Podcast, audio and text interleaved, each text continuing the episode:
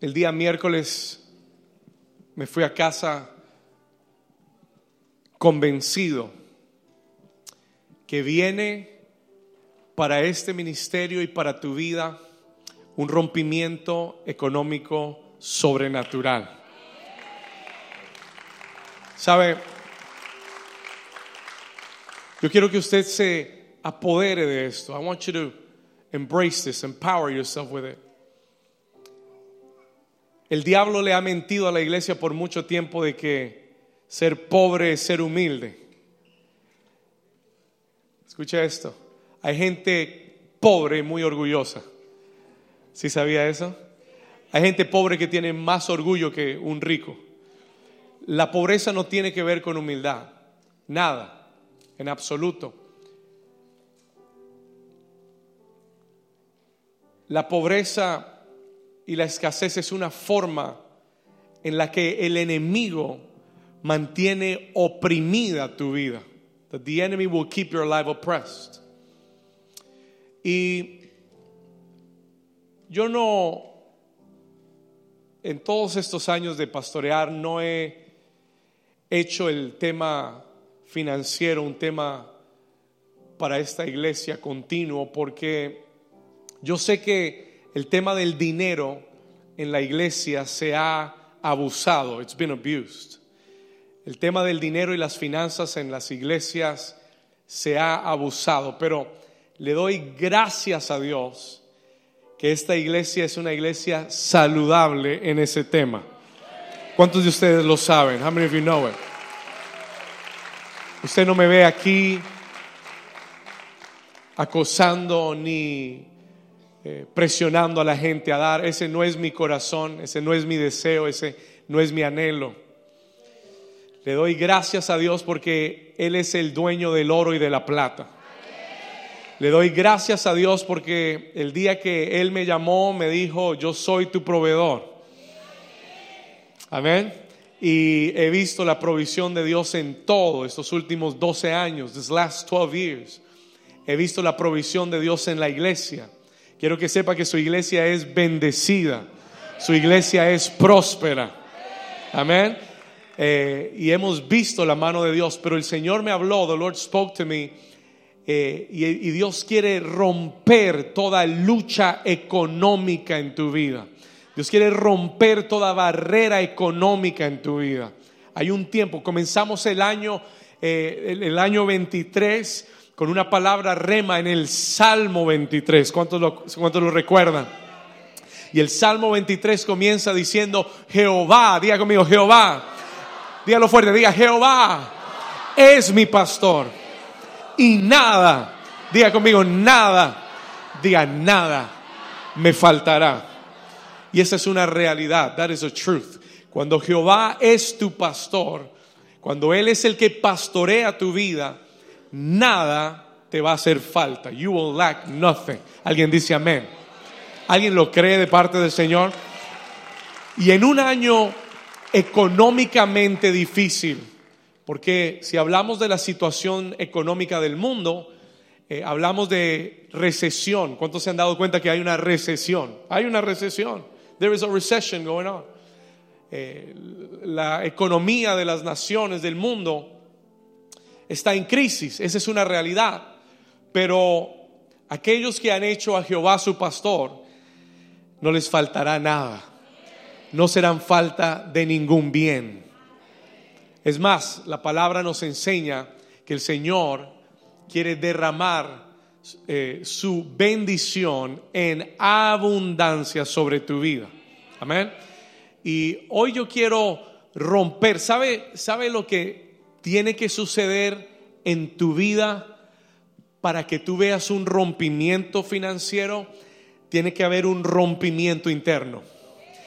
Los odres viejos se tienen que pudrir y tienen que salir de tu vida para que recibas odres nuevos y Dios derrame vino nuevo sobre tu vida. ¿Alguien está aquí conmigo? Diga conmigo, odres nuevos. Este mensaje hoy, this message today, Dios me lo dio eh, y es un mensaje para cambiar los odres en tu vida. This is to change the wineskins in your life.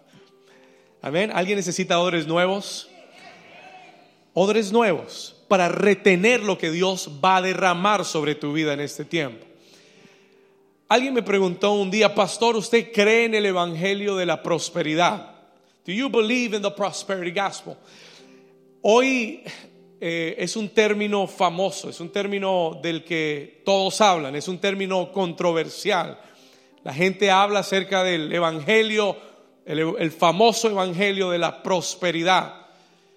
Y déjeme decirle, yo no creo que el evangelio sea para prosperarte, pero sí creo que el evangelio trae prosperidad a tu vida.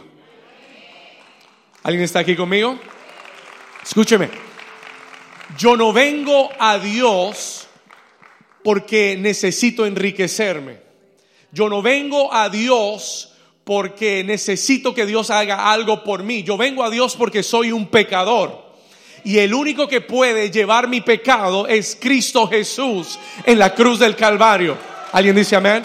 Entonces yo, yo vengo a Cristo y me acerco a Dios no porque necesito algo de Dios, not because I need something from God, yo me acerco a Dios porque sin Dios no puedo vivir.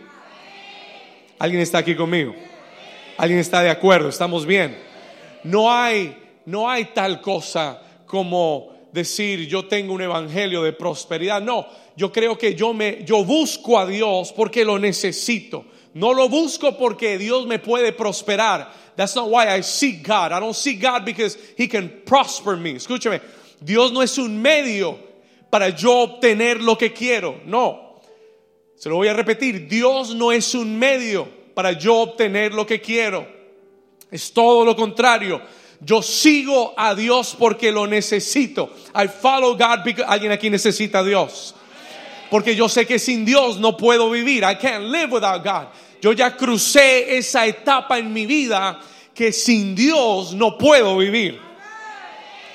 Me pueden ofrecer 20 millones de dólares. Me pueden decir, pastor, véngase a California y le damos, el trabajo le da 20 millones de dólares. No me sirve. No lo quiero. Gracias. ¿Sabe por qué? Porque me he dado cuenta que para mí el vivir ya es Cristo. Sin Cristo no hay vivir en mi vida. Yo vivo para un propósito. Diga conmigo, yo vivo para un propósito. De eso vamos a hablar. That's what we're going to talk about. Yo vivo para un propósito. Yo sigo a Dios porque lo necesito. Porque sin Él no puedo vivir. Y lo que he entendido es que la consecuencia de seguir a Dios con el corazón es que sin buscar la bendición, la bendición me va a alcanzar. ¿Alguien está aquí todavía? Se lo repito, me he dado cuenta que cuando yo busco a Dios, when I seek God, cuando busco a Dios y su reino, yo ya no persigo lo material. Yo ya no persigo el dinero. Yo ya no persigo las riquezas. Pero cuando busco a Dios con todo mi corazón, me he dado cuenta, I've come to realize, que es imposible seguir a Dios y que las bendiciones de Dios no te sigan a ti.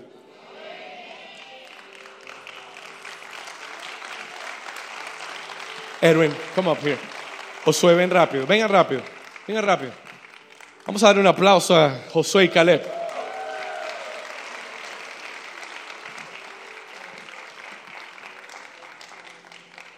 Hasta aquí, este lado izquierdo, eh, eh, uno de los dos. Ok, muy bien.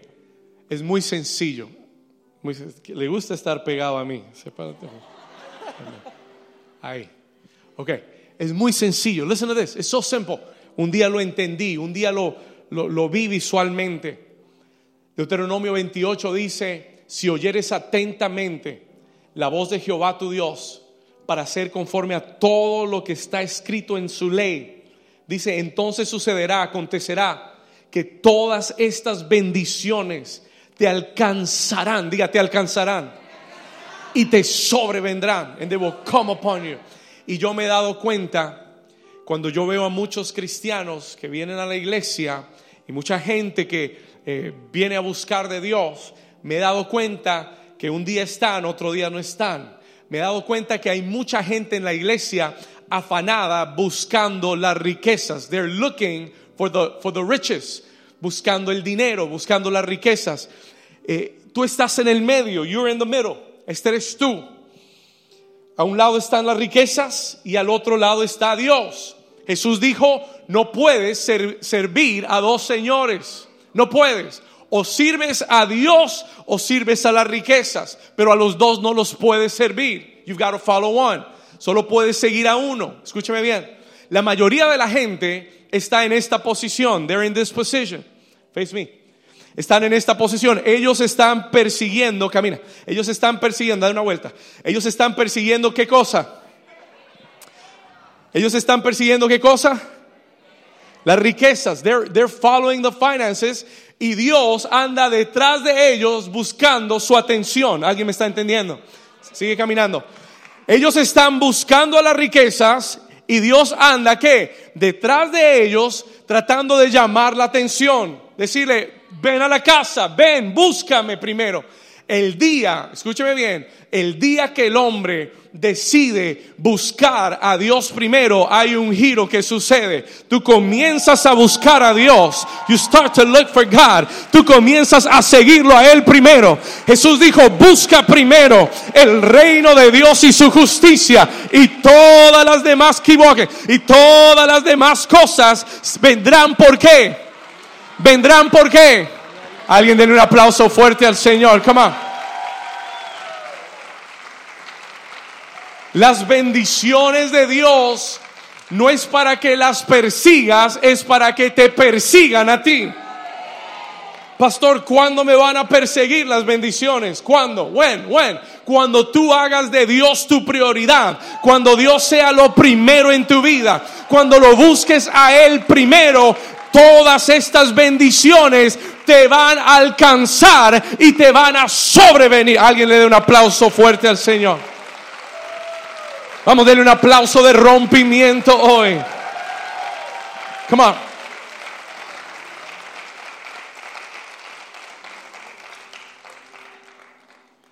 Me acabo de dar cuenta que ni leí el versículo de hoy. Wow, entramos en la unción en Juan capítulo 10, versículo 10. Ese no es el versículo, después se lo doy.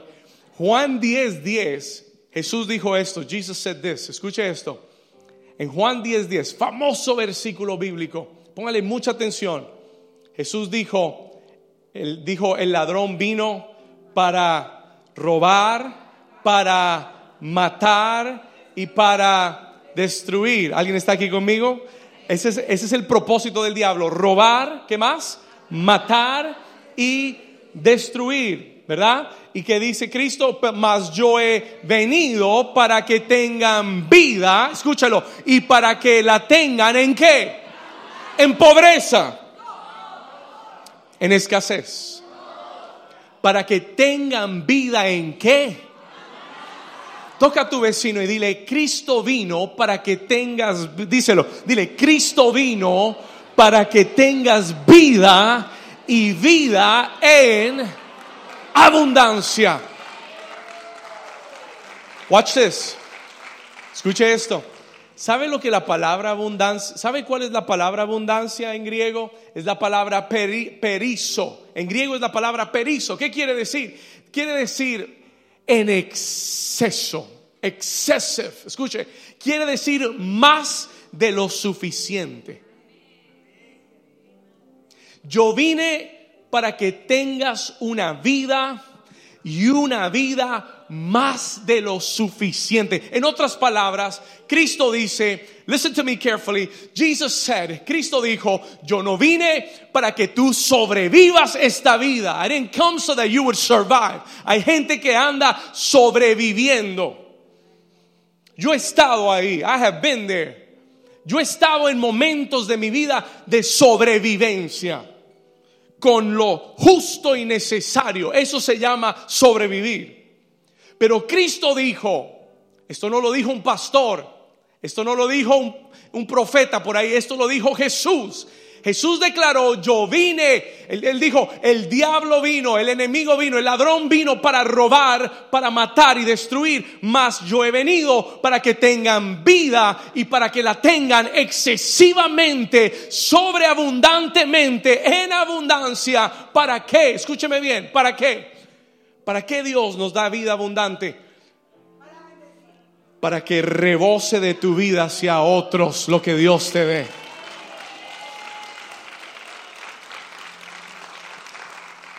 Dígalo una vez más, diga vida abundante.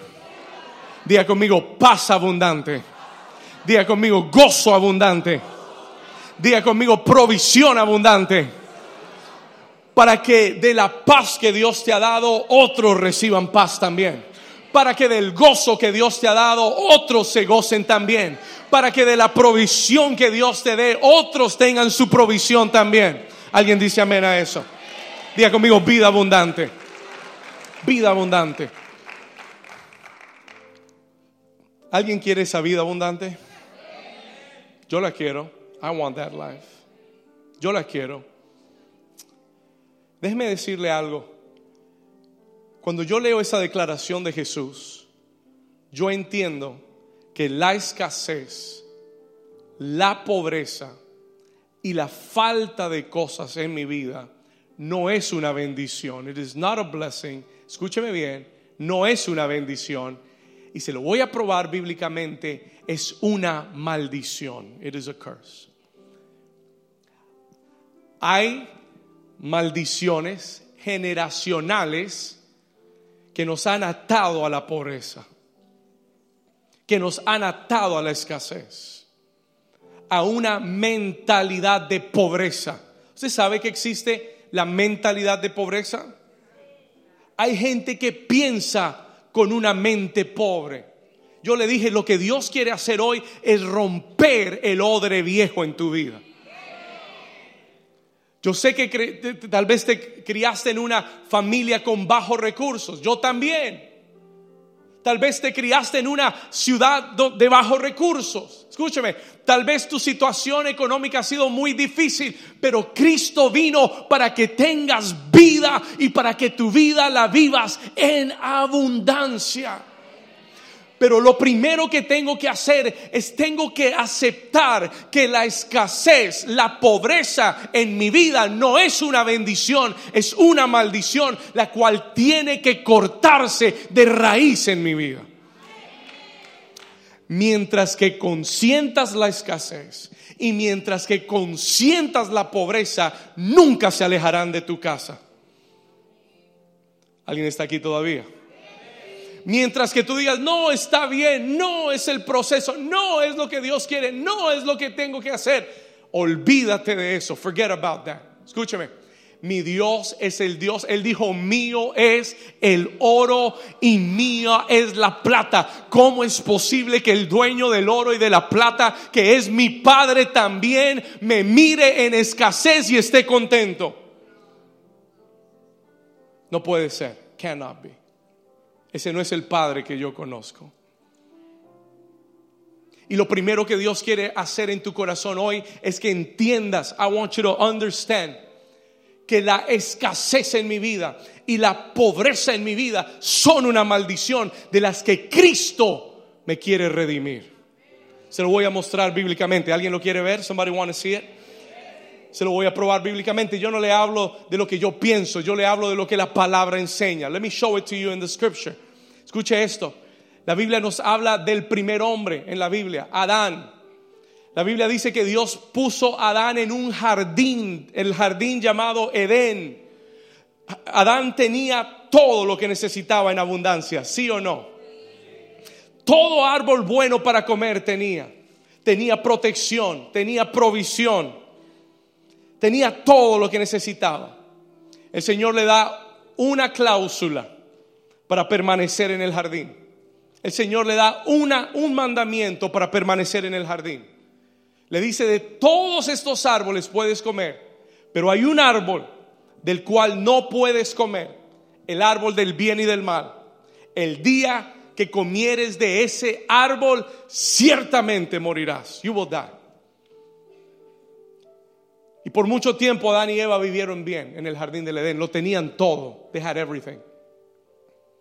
Pero un día, escúcheme acá, la serpiente astuta se metió en el jardín, se metió cerca del árbol del bien y del mal. Y un día mientras Eva caminaba cerca de ese jardín, comenzó a entretener una conversación con la persona incorrecta. Y por eso uno tiene que tener mucho cuidado de no entretener la voz de la serpiente en nuestra mente. Porque la serpiente comenzó a hablarle y a traer duda a su mente y a su corazón. Oh, que Dios dijo que no puedes comer de este árbol. Ah, no era este árbol, era otro árbol. Dios sabe que hay muchos árboles. Y la enredó. La enredó. Hasta el punto de que ella come del árbol y va donde su esposo y le da de comer del árbol. Y como consecuencia, sus ojos son abiertos Dios entra al jardín y Adán se esconde. Y Dios le dice, ¿dónde estás? Y Adán dice, me escondí porque tuve vergüenza. ¿Por qué? Porque estoy desnudo. Y comienza a desatarse, pon atención, una serie de consecuencias por el pecado del hombre. Una serie de maldiciones. Acompáñeme a Génesis capítulo 3. Vamos a ir ahí, Genesis chapter 3. Acompáñame en la escritura, Génesis 3. Yo quiero mostrarte un símbolo de escasez en la Biblia. Watch this. This is powerful. Esto es muy poderoso. Turn to your Bible. You have your Bible, turn to it. Abre tu Biblia. Génesis 3.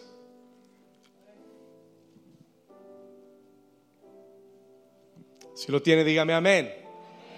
Primer libro de la Biblia para los eruditos. First book of your Bible, Genesis, capítulo 3, versículo 17. Mire las palabras de Dios a Adán. Ponle atención. Versículo 17 le dice, y al hombre le dijo, escucha esto, al hombre le dijo, por cuanto obedeciste a la voz de tu mujer. Ahora, no hay nada malo con hacerle caso a la mujer. No lo tome fuera de contexto. ¿Alguien dice amén? Eso no es lo que él dijo. Él obedeció a la mujer por encima de Dios y ese es un problema. ¿Alguien dice amén? ¿Estamos acá todavía? Le dice, versículo 17, y al hombre le dijo, por cuanto decidí, por cuanto obedeciste a la voz de tu mujer y comiste del árbol del que te mandé diciendo, no comerás de él. Escuche, escuche, sígame acá. Maldita, escuche, maldita será la tierra por tu qué? Por tu causa. ¿Qué le dijo el Señor? Con dolor comerás de ella todos los días de tu vida. Versículo 18, mire, espinos y cardos te producirá y comerás plantas del campo. Por primera vez en la Biblia, el Señor nos introduce a un símbolo que son los espinos y los cardos. Anote esa palabra, espinos y cardos. Y este se convierte para Adán en un símbolo, escuche esto, se convierten en un símbolo de escasez y de pobreza. Como resultado del pecado y de la desobediencia de Adán. Pecado más desobediencia es igual a escasez. ¿Alguien está aquí? El que está en pecado, el que está en desobediencia, no verá la bendición de Dios. Will not see the blessing of God. Dios se lo dice a Adán, por cuanto obedeciste la voz de tu mujer por encima de mi voz, maldita es la tierra. Y dice el versículo 17, Maldita será la tierra por tu causa y con dolor comerás de ella. Espinos y cardos te producirá. Versículo 19, mira lo que dice el 19. Y con el sudor de tu rostro comerás el pan hasta que vuelvas a la tierra, porque de ella fuiste tomado, pues polvo eres y al polvo volverás. Cuando esta maldición de escasez entró al mundo, fue cuando llegaron los afanes de la vida. Porque ahora ya Adán no podía disfrutar libremente del jardín que Dios había plantado para él. Ahora Adán tenía que con el sudor de su frente preocuparse y afanarse para darle la comida y el sustento a su familia. Y el símbolo que vemos que Dios muestra como escasez es los espinos. Ahora, acompáñeme al libro de Mateo. Le voy a mostrar los espinos en el Nuevo Testamento. Mateo capítulo 13. Jesús habló de los espinos. Jesus spoke about them. The thorns. Mateo capítulo 13, Matthew chapter 13. Acompáñeme al versículo 22. Mira lo que dice Cristo en la parábola del sembrador. Jesús explica la parábola del sembrador. El sembrador salió a sembrar, regó la semilla, cayó en cuatro diferentes lugares. El versículo 22 Jesús explica y dice, el que fue sembrado entre qué cosa? Ayúdame, dígalo fuerte, el que fue sembrado entre qué? El que fue sembrado entre espinos. Vemos otra vez este símbolo.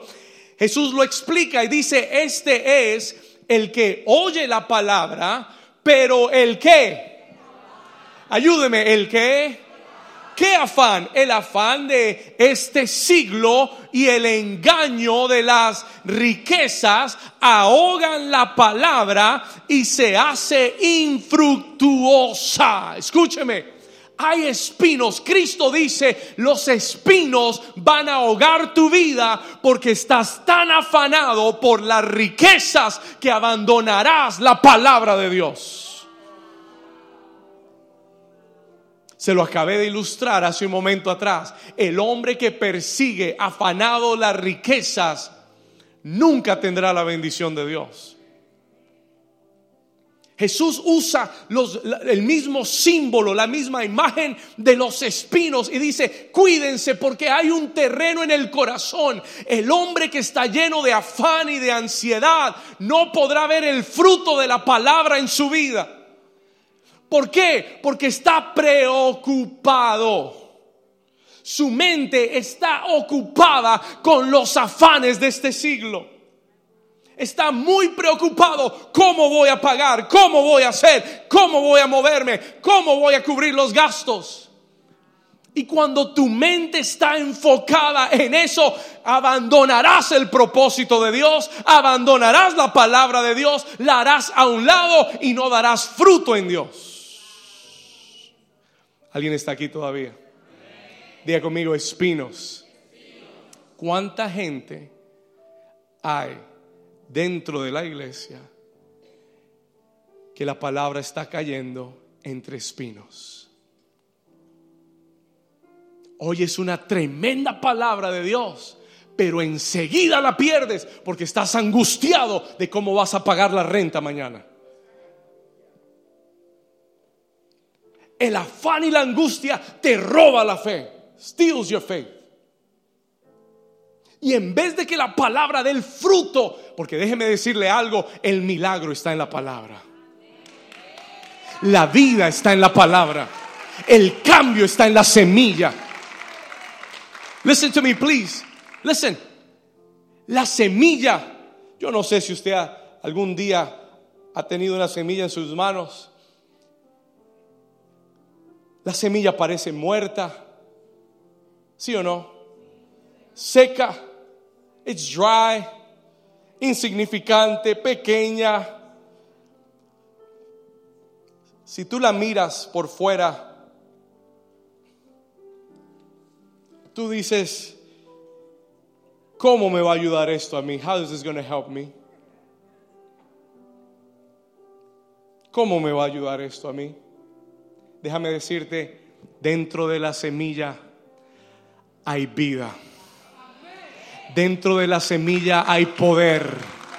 Dentro de la semilla hay milagros que cuando caen en el terreno correcto, comienzan a echar raíces y cuando vas a mirar la próxima semana ya no ves simplemente una semilla, comienzas a ver una hoja que comienza a salir y comienza a crecer y de repente en un tiempo tendrás un árbol que dará fruto, no un fruto, dará cientos de frutos y se volverá a multiplicar vez tras vez tras vez tras vez.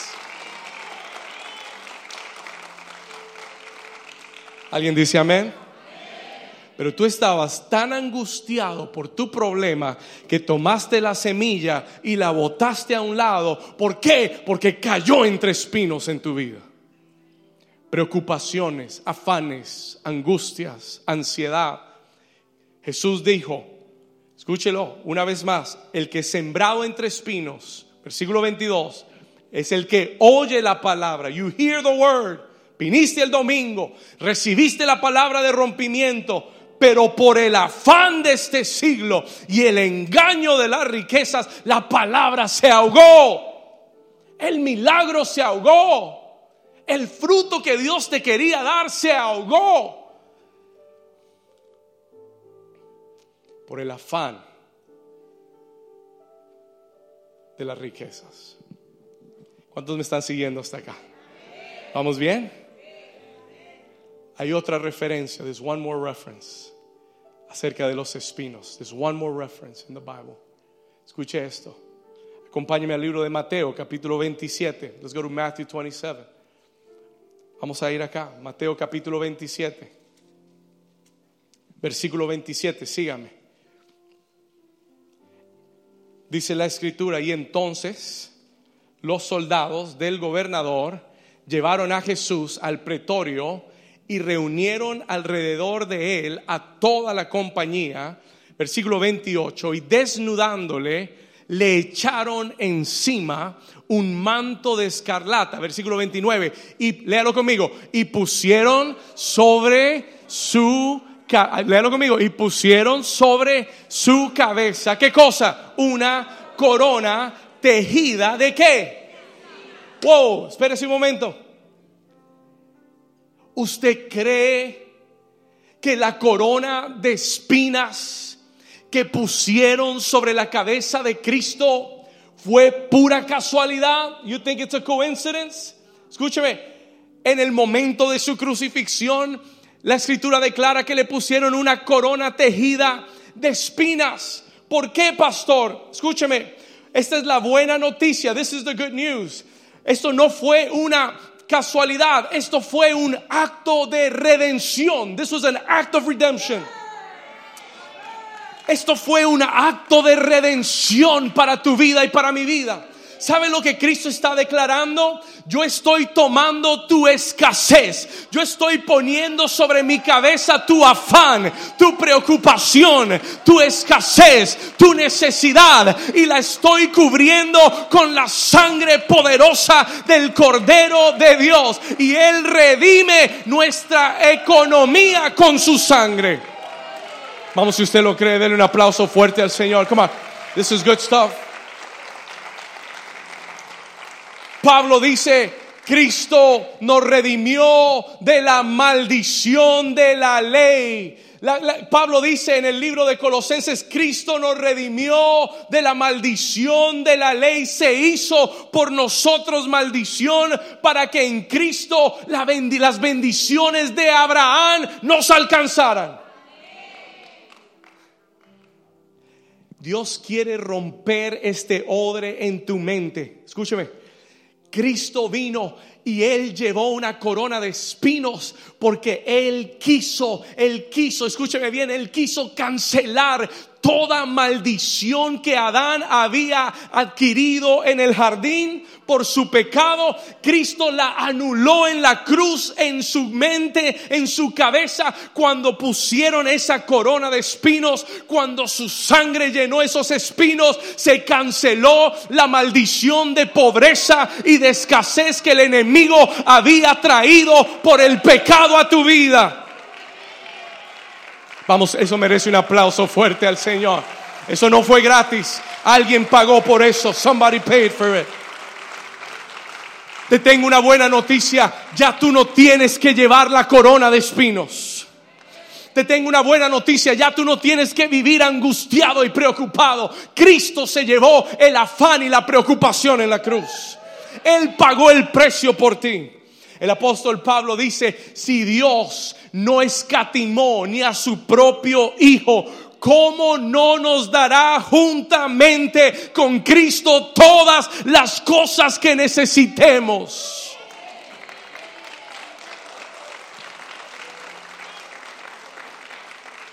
¿Alguien está aquí todavía? ¿Alguien está recibiendo esta palabra? ¿Qué, me estás diciendo, pastor? What are you telling me? Te estoy diciendo que Cristo con su sangre rompió, anuló la maldición de escasez y de pobreza en tu vida. Que no tienes que vivir más afanado ni angustiado por lo que he de comer, ni lo que he de vestir, ni cómo voy a pagar, porque tu Padre sabe que tú tienes necesidad de todas esas cosas y el Dios que le da de comer a las aves, le dará de comer a sus hijos.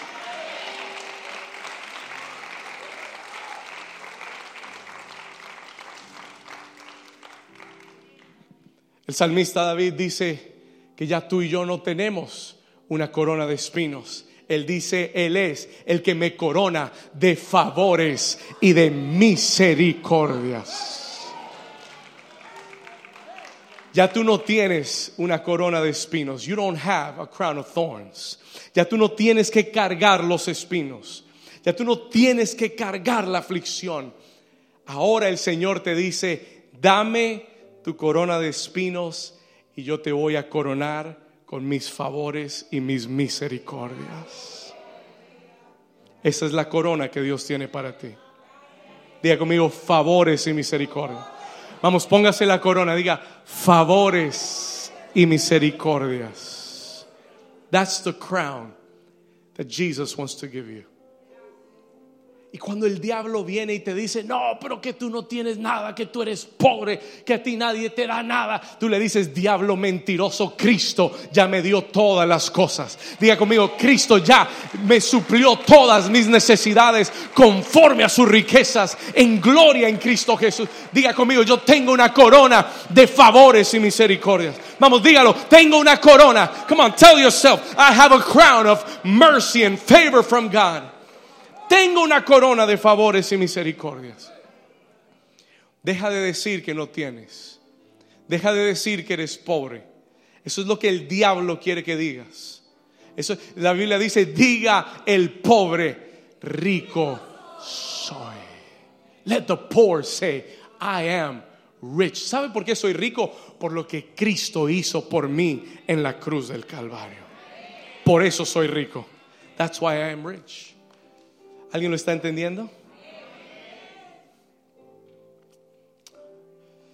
Esto es poderoso. La iglesia ha sido afligida no porque Cristo no haya hecho ya todo en la cruz. La iglesia ha sido afligida porque hemos creído las mentiras del diablo. Mire, yo no nací en una, yo se lo he dicho muchas veces, yo no nací en una familia con dinero. Yo no nací con comodidades y lujos. Nací con lo suficiente. Me crié con una mentalidad pobre. I had a poor mentality growing up. Contando cada dólar, contando cada centavo, como si fuera el último que iba a ver en mi vida. Amarrado al dinero. Amarrado al dinero.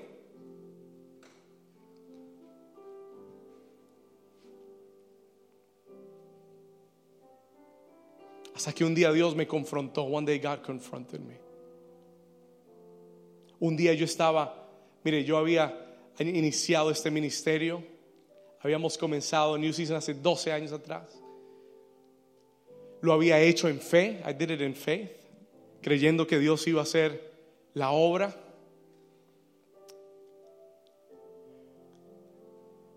El día que estábamos buscando un lugar para la iglesia, encontramos un lugar con la ciudad de Hallandale. la directora me dijo, gracias a Dios que no me vio en persona, porque no creo que hubiera aceptado, porque hubiera dicho, este hombre está muy joven para esto. Pero hablé con ella por teléfono y me dijo, mire pastor, la última iglesia que estuvo en la ciudad de Hallandale, me dijo, no le rentamos a las iglesias, porque la última iglesia que estuvo aquí con nosotros se fue sin pagarnos un año entero.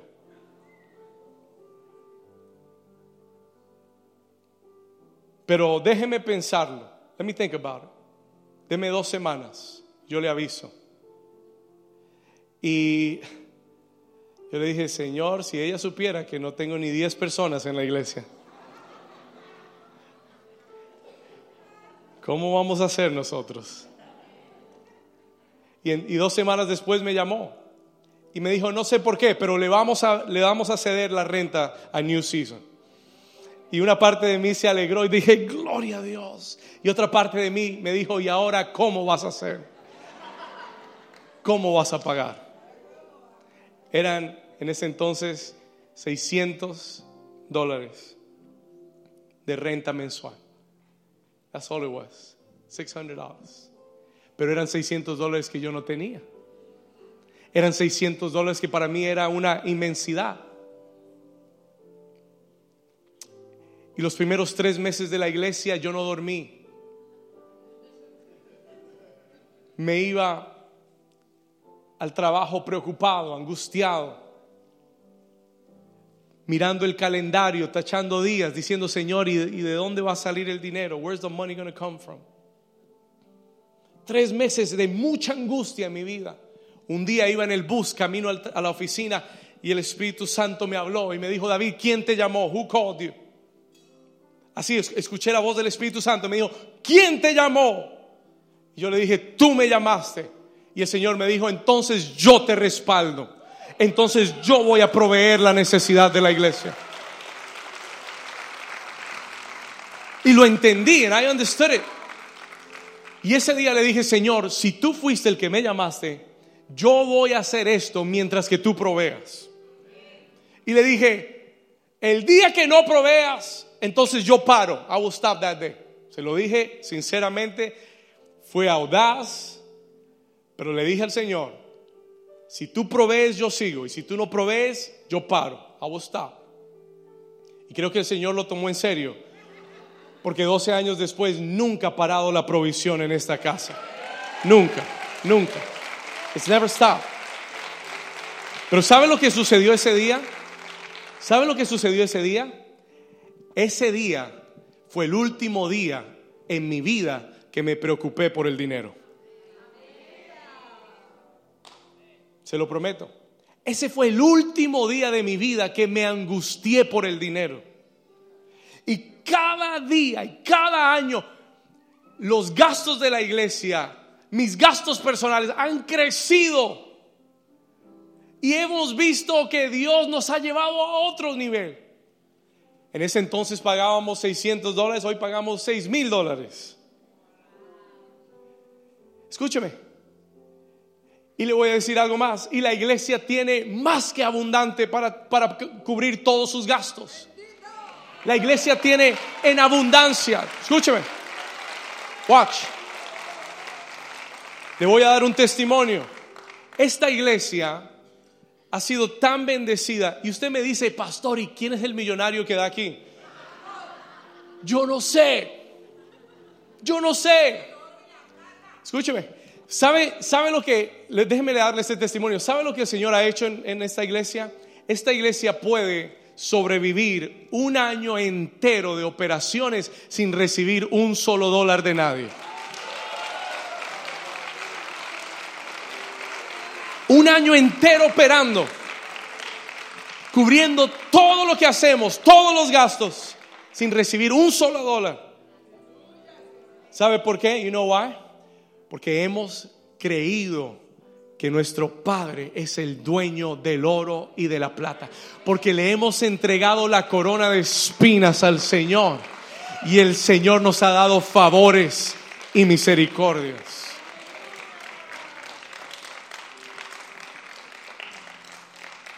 Solo cuatro se alegraron acá al frente.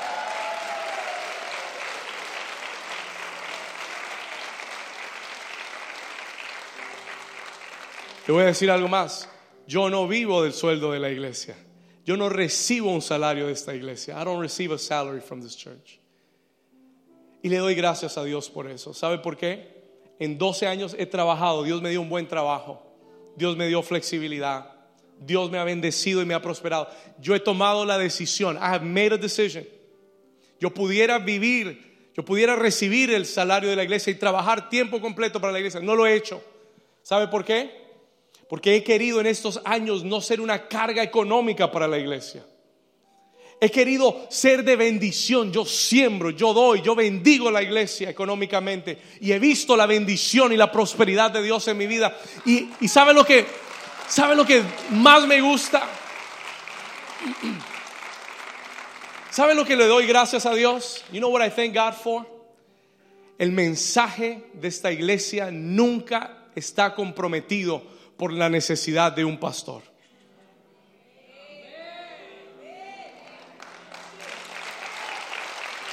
¿Estamos acá?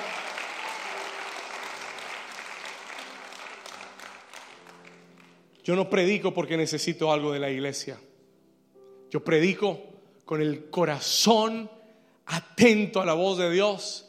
Y el Señor me habló esta semana y me dijo, dile a la iglesia que viene un rompimiento financiero.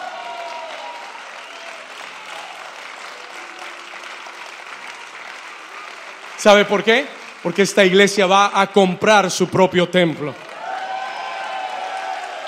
Yes, we are. Cuando esto se llene, vamos a salir de acá a comprar nuestro propio templo. Y lo vamos a comprar en efectivo. We're going to buy cash. ¿Qué tal? Porque ese es el Dios que yo le sirvo. El diga conmigo, mi papá es el dueño, diga, del oro y de la plata. Diga, mi Dios suplirá todas mis necesidades conforme a sus riquezas en gloria en Cristo Jesús.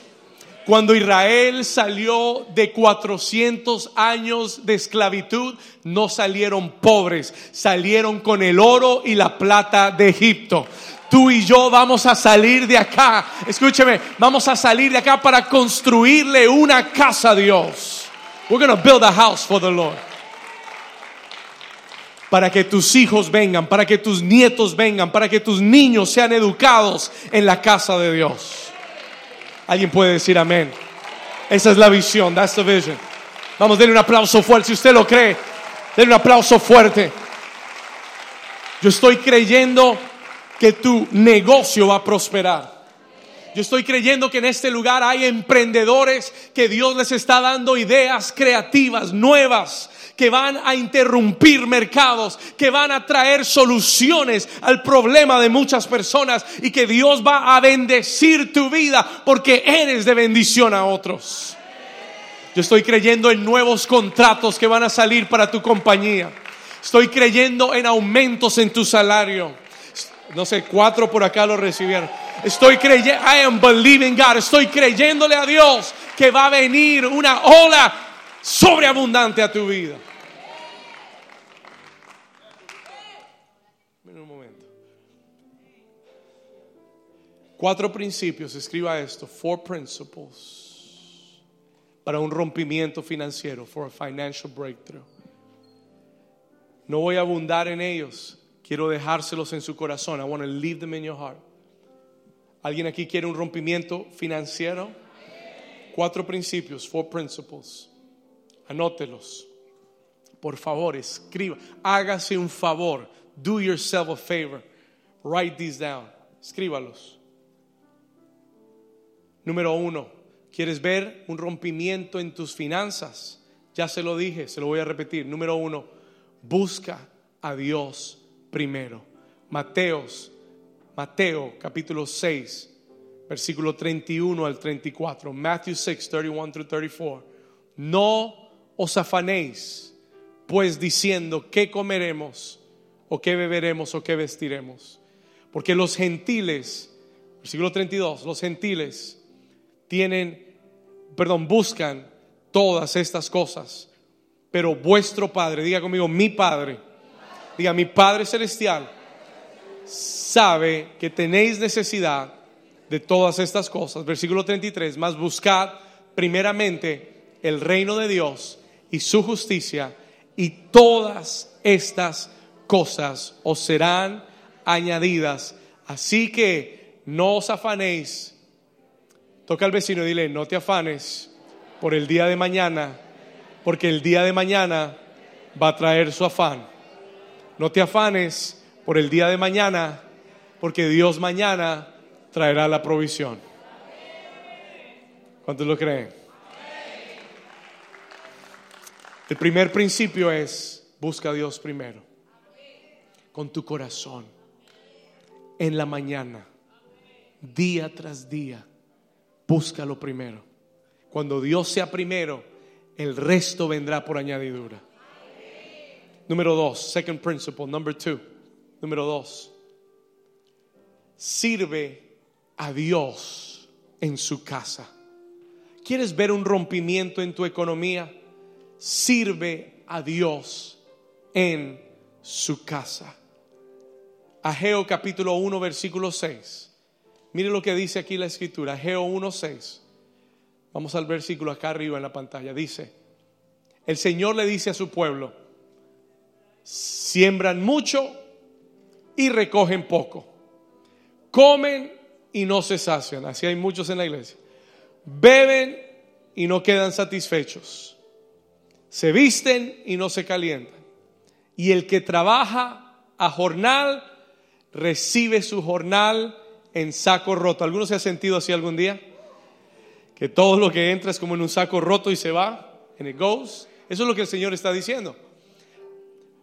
Versículo 7, verse, 6, 7.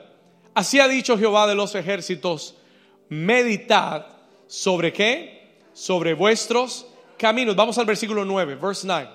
Acompáñame al 9 y leemos del 9 al 11. Mira lo que dice. Versículo 9, buscáis mucho, halláis poco y encerráis en casa y yo lo disiparé en un soplo. ¿Y por qué? Dice Jehová de los ejércitos, por cuanto mi casa está desierta y cada uno de vosotros corre a su propia casa. Versículo 10. Por eso se detuvo de los cielos sobre vosotros la lluvia y la tierra detuvo sus frutos. ¿Por qué? Porque llegas más temprano a, a tu trabajo de lunes que a la casa de Dios porque tienes más compromiso con tu trabajo secular que con la casa de Dios. Porque estás más preocupado por tu propia casa y la casa de Dios está abandonada. ¿Alguien está aquí conmigo? Es un desorden de prioridades. El Señor dijo, si tú atiendes mi casa, yo voy a cuidar tu casa también si tú te preocupas por mi casa, si tú sirves en mi casa, yo me voy a preocupar por tu casa y la voy a edificar. Yo soy testigo de eso. Yo soy testimonio de eso. Yo comencé a servir a Dios cuando tenía 13 años de edad. Tocaba el piano en la iglesia. I played the, the piano in the church. El pastor me dijo un día, David, puedes estar el martes de oración. Ninguno de los músicos quiere venir. Gloria a Dios. Puedes estar ahí. Y yo le dije, claro, pastor, cuenta conmigo. Y puedes estar el viernes en la reunión para que me ayudes a tocar. Sí, pastor, ahí voy a estar.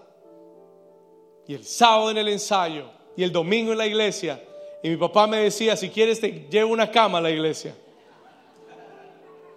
Así me dijo un día. Pero comencé a servir a Dios a los 13 años, con todo el corazón. Cuando tenía 18 años, when I was 18 years old, y tuve que encontrar mi primer trabajo, yo me aseguré que el primer trabajo que tuviera no interrumpiera con mi servicio en la casa de Dios. Tenía 17 años, I was 17 years old. Escucha esto, 17 años. me ofrecieron trabajos en todas partes, nada, nada, nada, nada. Mi primer trabajo Dios me lo dio. God gave me my first job. Mi primer trabajo fue en la Quinta Avenida de Manhattan, en un edificio de abogados, repartiendo correo a todos los abogados. Mi primer trabajo. Y el horario era perfecto para todos los días que tenía que servir. Y cuando yo le contaba a mis amigos, ninguno me creía. Todos me decían, eso es una mentira, tú no trabajas allí. Fue el primer trabajo que Dios me dio, the first job. Pero pasaron muchos meses y tuve que dejar muchos trabajos y ofertas para esperar el que Dios tenía para mí. Cuando tenía 18 años, ¿sabe cómo tuve mi primer carro? You know how I had my first car? Escuche esto. Nunca ahorré para tener para mi carro, mi primer carro. Nunca ahorré para tener dinero para mi primer carro. Mi papá no tenía ese dinero para darme un carro en ese momento. Un día me bajo del, altar de ministrar a los 17 años de edad y se me acerca una pareja de la iglesia y me dicen, David, el Señor nos habló y nos puso en el corazón entregarte las llaves de nuestro carro. Te vamos a sembrar nuestro carro porque es lo que Dios quiere para ti.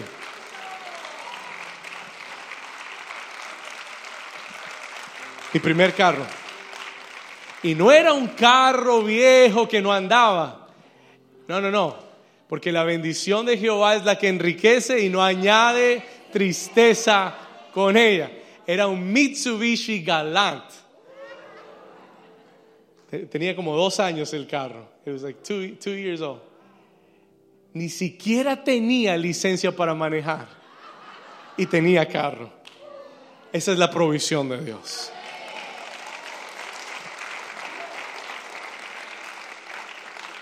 Ese día Dios me enseñó que si trabajaba para Él, Él iba a suplir todas mis necesidades. That's what I learned. Alguien dice amén. Número tres. Number three. Escriba esto. Honra a Jehová con tu diezmo. Honor the Lord with your tithes. Malaquías capítulo 3 versículo 8 al 12. Voy llegando al final. I'm nearing the end. ¿Alguien Dios lo ha bendecido con esta palabra hoy? Okay. Solo, solo 10, está bien. Malaquías capítulo 3, versículo 8. El Señor pregunta, le pregunta a su pueblo, ¿robará el hombre a Dios? Y le dice, pues vosotros me habéis robado. Y dijisteis, ¿en qué te hemos robado, Señor? Y el Señor dijo, en vuestros diezmos y ofrendas. Versículo 9, verse 9.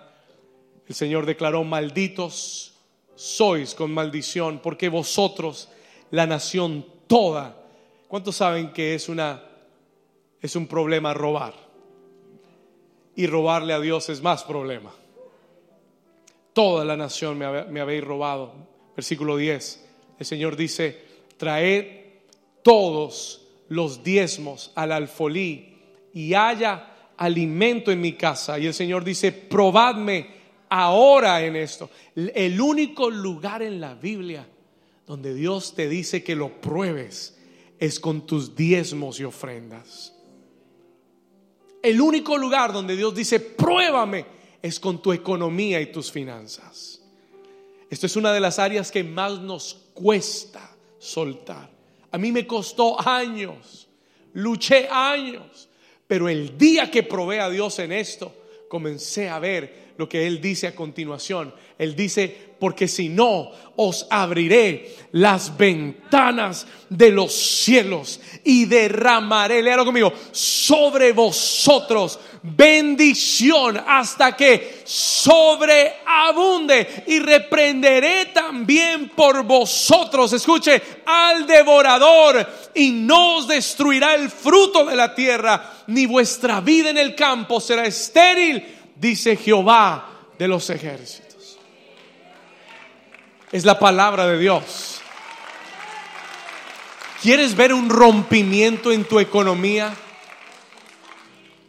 Prueba a Dios con tus diezmos y ofrendas. Tuve un sueño anoche de Dios. I had a dream from God. Desde el miércoles yo sabía que este iba a ser el mensaje. I knew this was the message. El Señor me lo confirmó.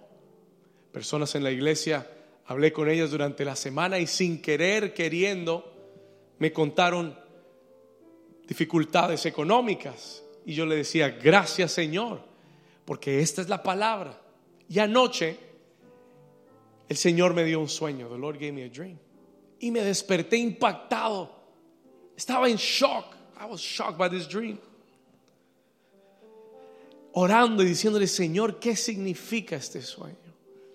En el sueño, soñé con muchos de ustedes de la iglesia. Mucha gente de la iglesia. Y en el sueño era como una, era como la aduana de un aeropuerto, donde usted tiene que pasar, where you've got to go through, y donde usted tiene que declarar. ¿Cuántos saben que uno tiene que hacer una declaración cuando va a entrar a otra nación. Cuando vas a ir a otra nación, tú tienes que hacer una declaración de cuánto dinero llevas. Escuche esto. Y en el sueño yo paso la aduana, paso la inmigración y estoy bien, pero comienzo a ver personas de la iglesia, los vi por rostro y no le voy a decir a quién vi se lo cuento otro día. Pero comencé a mirar los rostros y los estaban deteniendo. Y comencé a ver los que los esposaban y los detenían. Pastor, ya no voy a viajar, estaba pensando viajar, ya no voy a viajar. No, no, no. No tiene que ver nada con viaje. Sí tiene que ver con ir al próximo nivel. Y los detenían. ¿Y sabe por qué los detenían? Porque no habían hecho la declaración correcta y estaban cargando más dinero del que estaban supuestos a cargar. Listen escúcheme. Y el sueño me estremeció. Y yo le dije, Señor, ¿qué sueño es este? Y comencé a orar esta mañana. Y el, y el Espíritu Santo enseguida trajo la respuesta, la interpretación. Y me dijo, hay mucha gente en la iglesia que está reteniendo más de lo que es justo retener. Y por esa razón están atrapados económicamente, están atrapados financieramente. ¿Por qué? Porque no, han, no le han reportado a Dios lo que tienen que reportarle. Y su vida económica está retenida. Proverbios dice, hay quienes retienen más de lo que es justo y llegan a pobreza, pero el alma generosa será prosperada.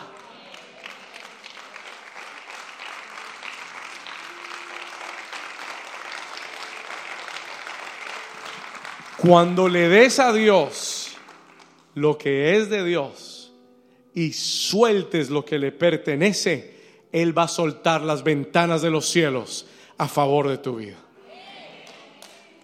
Pastor, pero Dios conoce mi situación económica. ¿Sabe por qué se lo digo? Porque lo escuché. Señor sabe que yo estoy con lo contado. La viuda que fue a dar en el templo dio lo último que tenía. Diga conmigo, lo último. Eso quiere decir que ya en el banco no tenía un dólar más. Ella dio lo último que tenía y cuando Cristo la mira, le dice a sus discípulos, muchachos, ella dio más que todos los que han puesto monedas y billetes y todo lo demás. Ella dio más, porque ella no dio lo que le sobraba, ella dio todo lo que tenía. Mi pregunta siempre fue, ¿y si dio todo lo que tenía, por qué Cristo no la detuvo? ¿Por qué Jesús no le dijo, mujer, yo sé que eso es lo último, mejor llévatelo a casa? ¿Sabe por qué? Porque el que siembra la semilla la multiplica, pero el que la retiene se empobrece con la semilla.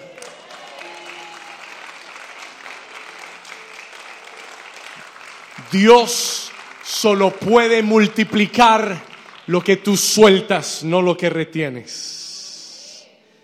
Are you here with me? Dios no multiplica lo que guardas, Dios multiplica lo que siembras.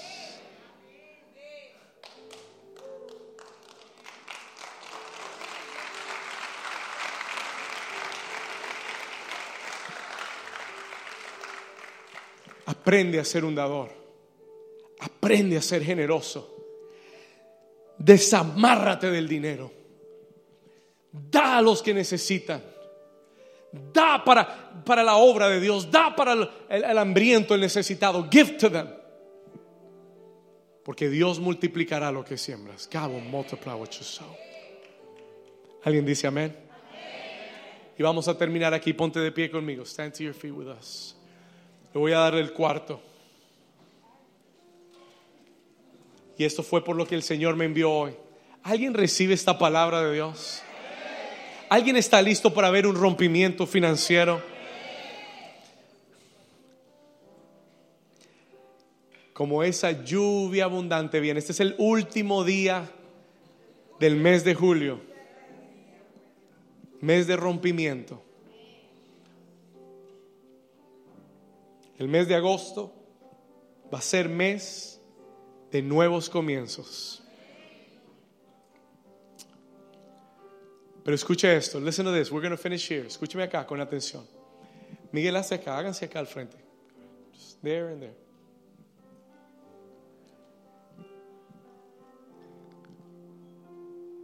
El principio número cuatro es la declaración profética sobre tu economía.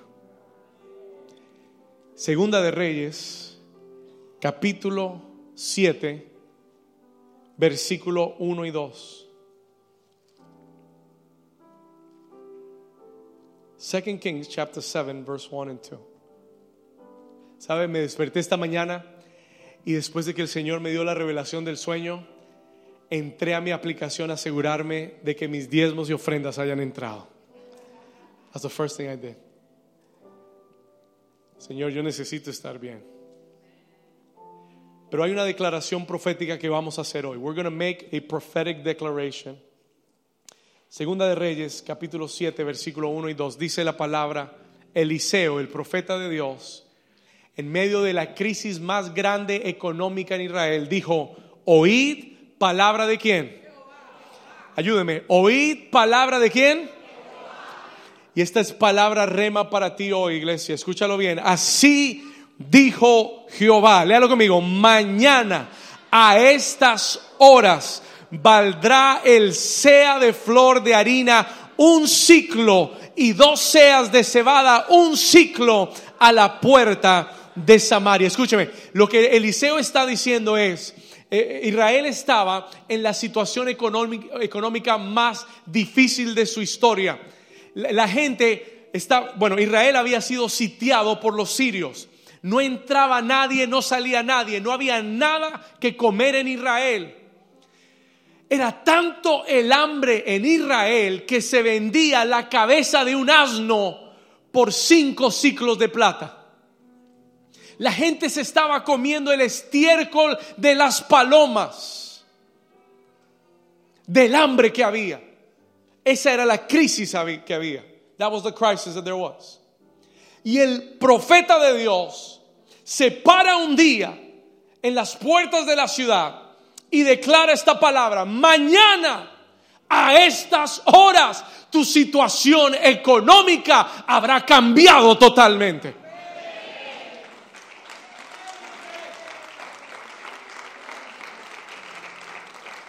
El profeta dice, en 24 horas va a haber un giro sobrenatural a la economía de la nación.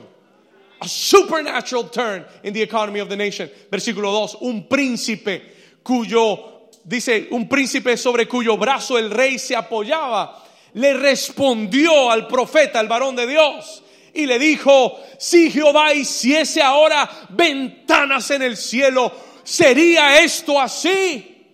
Y el profeta le dijo, he aquí que tú lo verás con tus ojos, mas no comerás de ellos. ¿Sabe por qué? Porque no lo creyó en su corazón.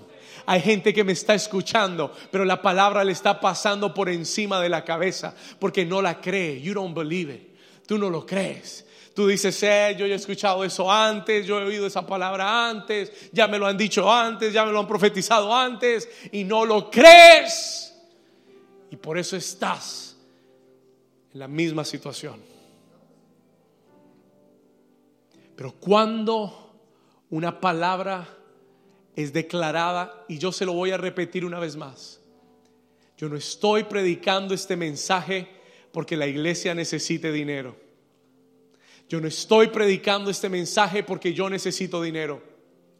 Yo estoy predicando este mensaje porque el día miércoles el Espíritu Santo de Dios me habló en esta tarima y me dijo, viene un rompimiento económico para la iglesia. El profeta Mario me había dado una palabra antes de ese día y me había dicho, Pastor David, el Señor va a incrementar tu economía, va a bendecir tu economía de una forma. Y yo le dije, Señor, wow, me vas a dar más. Amén. Lo recibí. Y cuando terminamos el miércoles, Él me dijo, lo mismo que el Señor declaró sobre ti es lo que viene sobre la iglesia. Aquí va a haber gente próspera, bendecida, con abundancia con tu propio negocio. Declaro que este año vas a abrir tu propio negocio. Declaro que tu negocio será bendecido y será próspero. Declaro que los contratos llegarán hasta tu puerta, llegarán hasta tu negocio, que el Señor dará favor por encima de otras empresas y de otras compañías, que cuando busquen contratar a alguien pensarán en ti. Tus redes van a traer los peces que hay en el mar. El Señor los va a dirigir hacia tus redes en el nombre de Jesús. Los multiplicará en el nombre de Cristo. Escúchame, cuando el mundo esté en crisis, tú estarás en Cristo bendecido, suplido a toda necesidad en tu vida en el nombre de Jesús. Vamos a darle un aplauso de, de fe al Señor.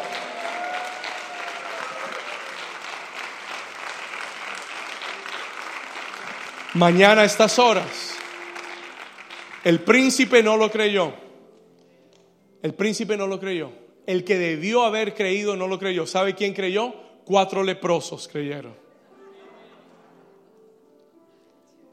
Cuatro leprosos que tenían dificultad de caminar, que tenían desventajas, ellos dijeron, si el Señor lo dijo, el Señor lo va a hacer.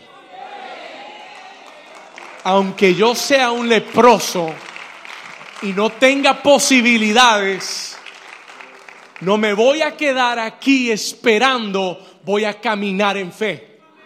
Y la Biblia dice que los cuatro leprosos se levantaron a medianoche y dijeron, vamos a ir al campamento de los sirios, tal vez Dios haga algo. Y cuando llegaron al campamento de los sirios, se dieron cuenta que todos los sirios habían abandonado el campamento y habían dejado oro, plata, comida, vestidos, todo. ¿Por qué? Porque creyeron la palabra de Dios, porque se movieron en fe. Y yo te estoy diciendo en esta mañana, tal vez tú te sientas como un leproso y tú digas, yo no tengo posibilidad, yo tengo menos que mi hermano de al lado, yo no tengo lo que él tiene, yo no, yo no tengo lo que ella tiene, pero escúchame bien, aunque seas un leproso, tú serás el primero en ver la bendición de Dios si lo crees con el corazón, si te mueves en fe. Toca al vecino y dile, vecino, muévete en fe. Vamos, toca a tres personas. Dile, hoy es día de moverse en fe. My God, I feel the anointing of the Holy Spirit. Deja un pad, deja un pad y tocas. Deja un pad y tocas. Siento la unción del Espíritu Santo. I feel the anointing of the Holy Spirit. I feel the anointing of the Holy Spirit. Vamos a prepararnos. El Señor me dijo, haz la ofrenda al final hoy.